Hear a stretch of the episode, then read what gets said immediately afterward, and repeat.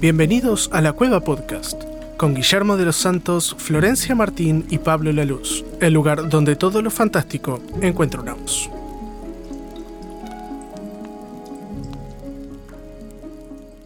Bienvenidos a un nuevo episodio de La Cueva Podcast.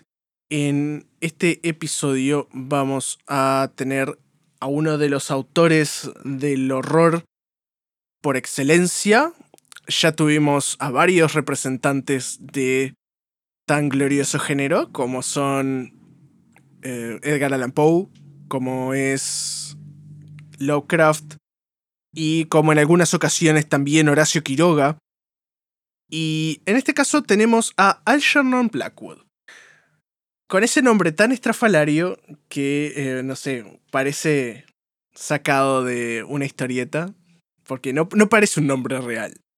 Y para este episodio tenemos nuevamente a los exploradores usuales, Guille y Flor, en que andan a Hola, Vite. Hola. Acá andamos. Acá andamos. tranqui. Una pregunta. Dime. ¿Quién era Blackwood? ¿Quién fue? ¿Quién fue? Bueno. Eh, Ilumínenos, señor Pablo. Algernon Henry Blackwood porque hay que tener dos nombres. Fue un escritor inglés, fue además periodista y narrador de radio, que vivió en la última parte del siglo XIX, primera parte del siglo XX. Nació en 1869 y murió en 1951. Tuvo, tuvo una, una vida bastante, bastante larga.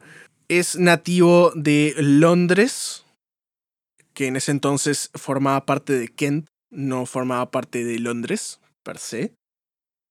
Y tuvo de todo. Fue como plurioficio.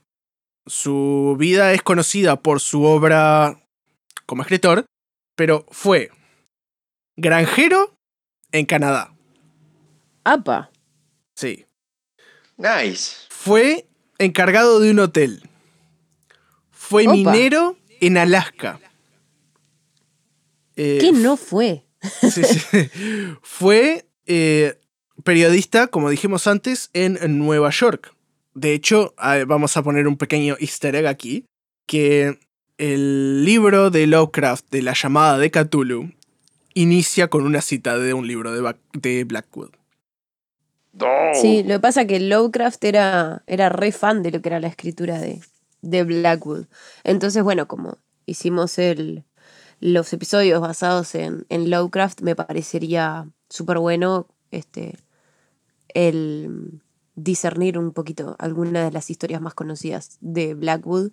Y en el caso este fue que se me ocurrió el, recomendarles eh, la historia que vamos a tratar hoy, que es el Wendigo, porque además de ser una leyenda folclórica real de lo que son las tribus, este, ya no solo de Canadá, sino también de, Estados Unidos, Alaska, per se, este, me parece un relato que mucha gente desconoce, porque no es un autor muy conocido.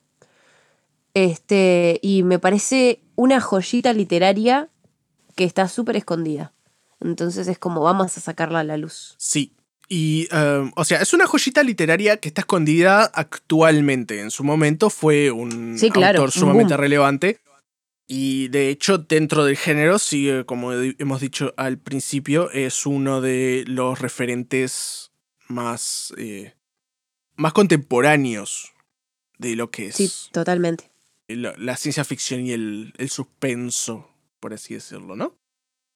De hecho, en los años 40 y 50, la última parte de su vida, participó en radio y televisión como lector de sus propias historias. Como más o menos eh, lo hizo en su momento Stephen King, creo que es. Que tenía como una especie de, segmento y narraba sus propias historias.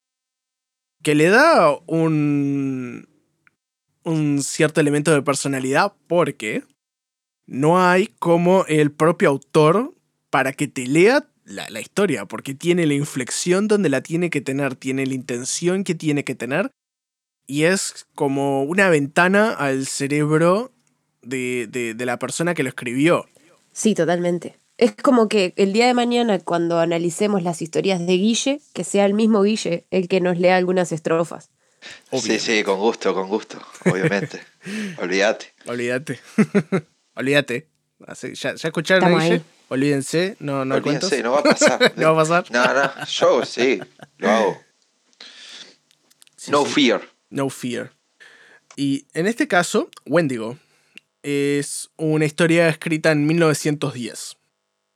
Y es uno de los 10 mejores relatos de terror de la literatura inglesa. Según eh, un par de sitios web que estuve haciendo una investigación previo a la grabación de este episodio, siempre lo listan dentro de... Si no es el top 5, es el top 10, seguro, de los como best sellers dentro del género, ¿no? De terror. Y se trata sobre la historia de una criatura mitológica. Que supongo yo que esas historias las tomó. Las tomó de su tiempo en Canadá y en Alaska porque es una criatura mítica del folclore norteamericano. Sobre todo el noroeste de los Estados Unidos. Y son relacionados con historias de canibalismo. Porque se dice que para convertirse en un wendigo se debe comer carne humana o debe ser poseído por el espíritu de un wendigo. Así es como una, una advertencia en contra de los caníbales, ¿no? Por una manera de. como de generar un tabú por el. Por, por el hecho. Una manera de condenarlo Sí, de una manera un poco más primitiva. Eh, condenar de una manera más primitiva el hecho. Sí, ¿no? claro, además infundiendo lo que es el miedo a todas esas este, leyendas, digamos. Claro. Que, de hecho, un Wendigo no es un caníbal. O sea, te convertís en un Wendigo Claro, por cometer canibalismo. por el acto, claro. Claro, por el acto de ser caníbal. Pero no. Claro, pero la, no- la criatura en sí no, no practica el canibalismo luego. No, no, no, no es un caníbal. Sino que está descrito como un comedor de musgo. Riquísimo. sí, claro. Super Qué fitness. asco. Super fit, ¿no? y dice que personifica la llamada de la naturaleza. Sí, porque supuestamente lo, lo que eran los Wendigos también eran los protectores de ciertos bosques o espacios verdes eh, súper frondosos en lo que eran, este, bueno, Canadá, eh, Alaska. Y además generalmente son bosques en, en los que hace bastante frío, tipo bosques nevados, donde generalmente eran los donde habitaban. Entonces era como también la manera que tenía la gente de, de preservar lo que era la naturaleza en esos casos mediante esa leyenda. Claro, aparte no vamos a olvidar que durante la época en la cual esto fue escrito es no, no la plena fiebre del oro, pero sí fue como el boom de, de justamente esa área del noroeste. Claro, de la minería. El boom de la minería en el Yukon y en, en los, territorios, los territorios del norte dentro de Canadá, que son súper ricos en recursos naturales y que han permanecido prístinos e intocados salvo por la ocasional eh, caza y pesca indígena del lugar. Salvo eso, estaban intocados. Nada de, de Sí, total. minería a gran escala. Y eso es como una llamada de atención, creo, como quien dice, ah, estamos haciendo muchas, muchas cosas mal, estamos teniendo en cuenta, eh, no estamos teniendo en cuenta la naturaleza, ¿no? Y la naturaleza se va a defender en algún momento. Menos yo lo interpreto así. Como Sí, el- además este, muchas veces lo que eran los relatos del Wendigo venían mismo de lo que eran los nativos americanos. porque bien ellos tenían una cultura obviamente diferente, en la cual no, como que no sobreabusaban de lo que eran los recursos naturales. Exactamente. Entonces, este, venían, o sea, los relatos venían desde ellos hacia, bueno, los blancos, digamos, este, para intentar mantenerlos a raya también. Claro. Y no solo, no solo eso, sino que la manera en la cual se cuenta la historia es como, como habladurías, no es como un chisme.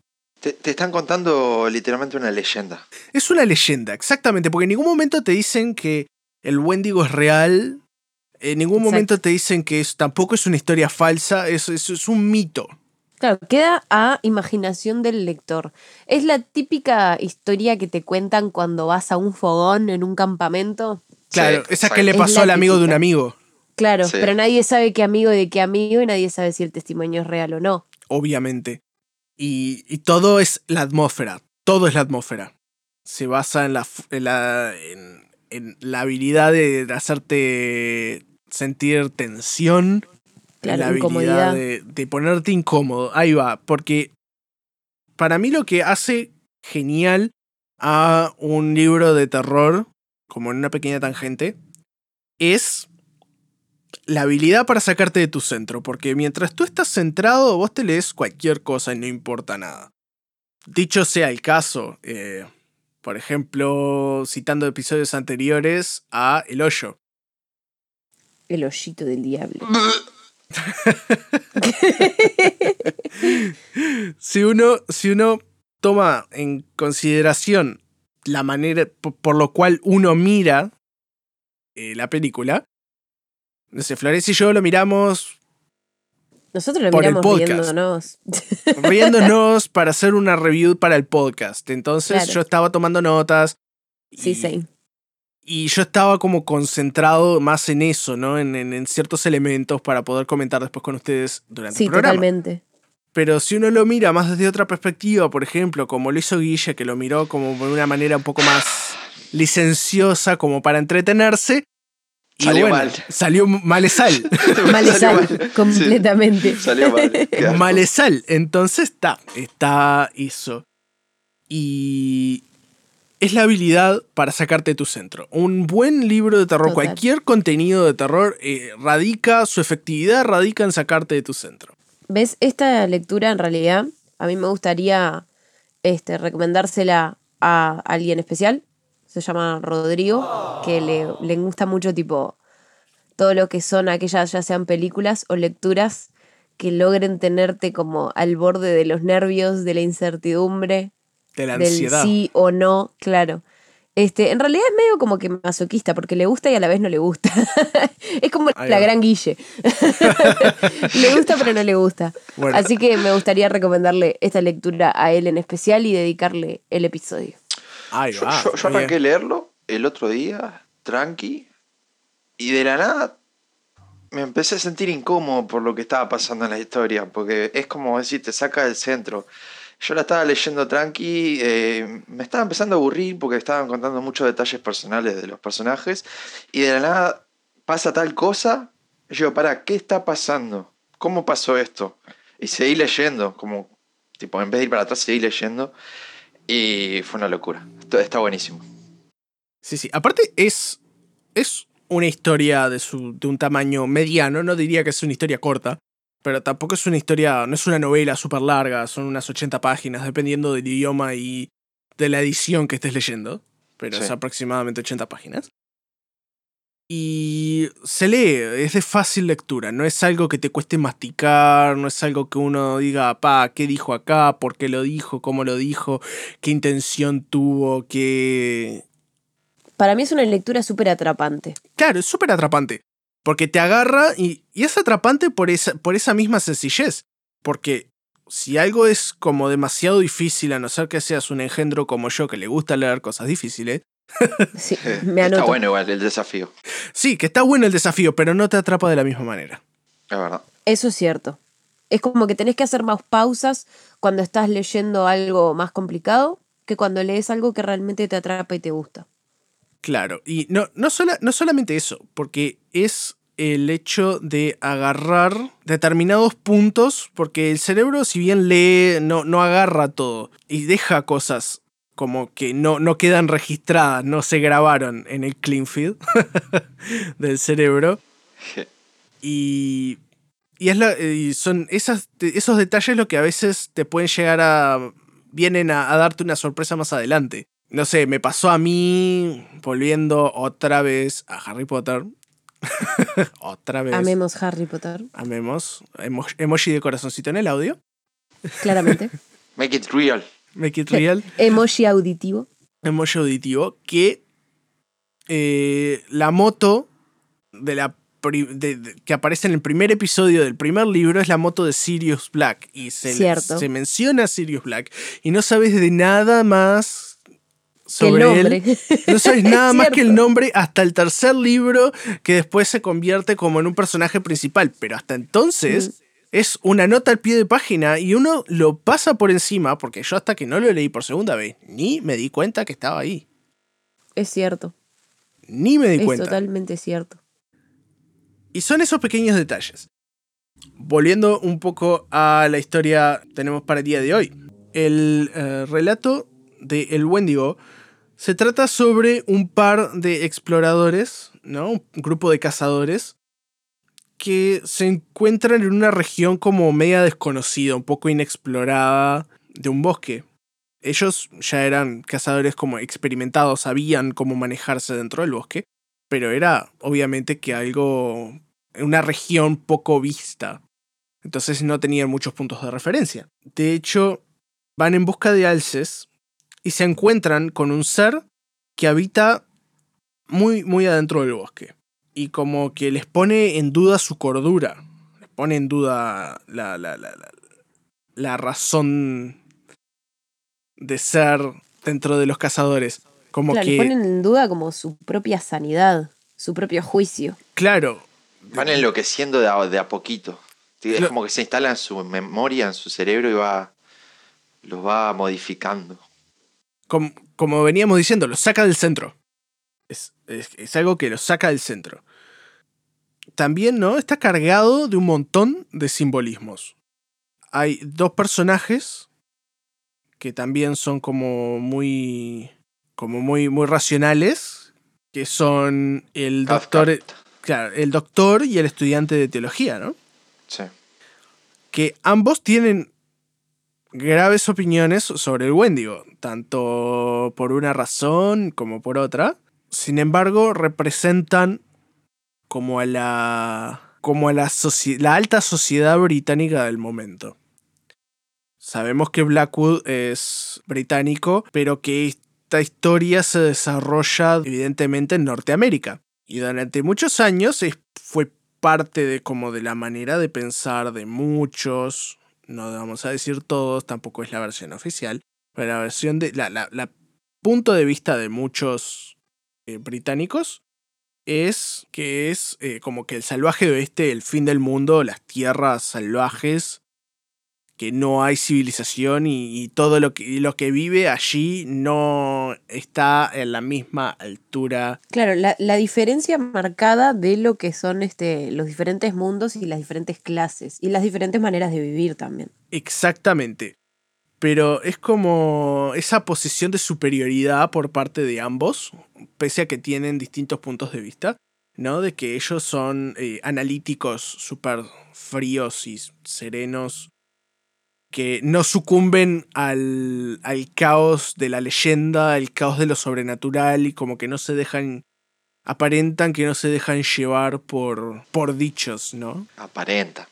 Aparentan. Exactamente. Vamos a decir que aparentan. A mí me ha encantado el relato. Eh, es un relato en el cual yo no quiero entrar en mucho detalle por el simple hecho de que es algo cortito, fácil de leer y me gustaría hacer un episodio más adelante con reacciones o comentarios de eh, ustedes, eh, los oyentes, sobre qué les parecieron como esta mini, mini entrega de, de autores como más aislados o, la diferencia entre las trilogías grandes que hemos hecho sobre, por ejemplo, Lovecraft, eh, J.K. Rowling o Edgar Allan Poe.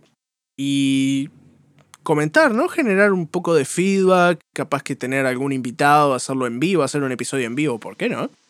Estaría bueno. A mí me gustaría. Sí, sí, hacer un episodio en vivo. Ahora que puedo streamear. Ahora que, Guille, las CF ayudaron para, para, revivir la compu.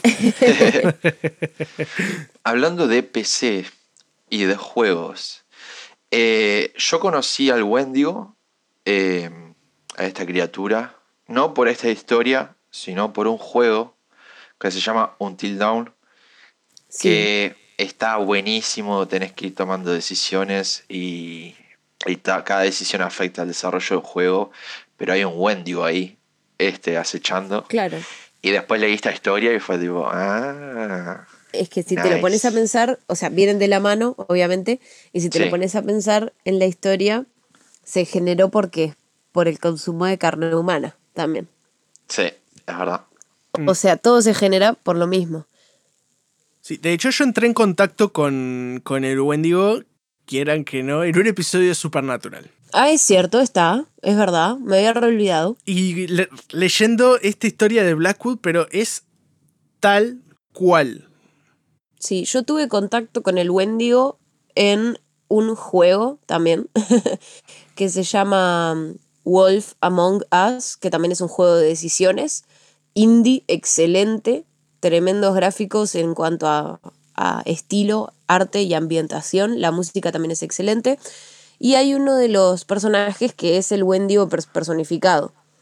Este, si bien no, no tiene, vamos a decirle, la esencia de, lo que es su historia en sí, este, estaba personificado y fue un personaje que a mí me llamó mucho la atención y que busqué más información de él y fue ahí que yo llegué a Blackwood. Y la verdad que le doy muchas gracias a ese juego porque me abrió las puertas a varios relatos, ya sea de terror como los típicos cuentos de los hermanos Grimm, que son uh, excelentes y estaría muy bueno hacer episodio de ellos.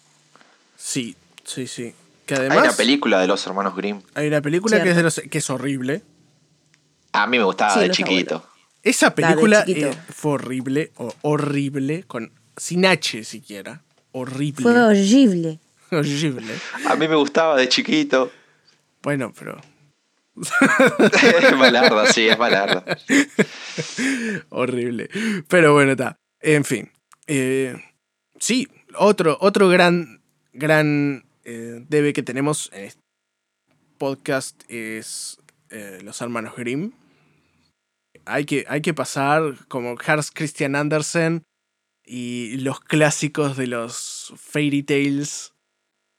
Estaría bueno hacer como un un apartado, vamos a decir, como un especial, comparando lo que son los cuentos de Disney y los cuentos de los hermanos Grimm. Ay, sí, totalmente. Totalmente porque son el día y la noche. Son el día y la noche.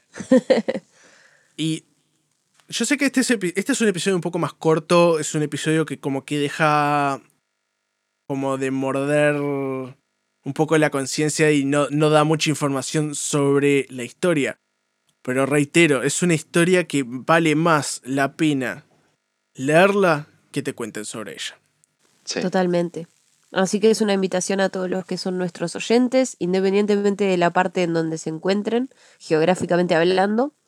Me parece que es un cuento que merece la pena esas, no sé qué, una hora. A mí me llevó menos de una hora leerlo. Sí, a mí me ha llevado 40 minutos, una cosa así. Claro merecen esos 40 minutos para, para ser leído y para ser interiorizado por uno.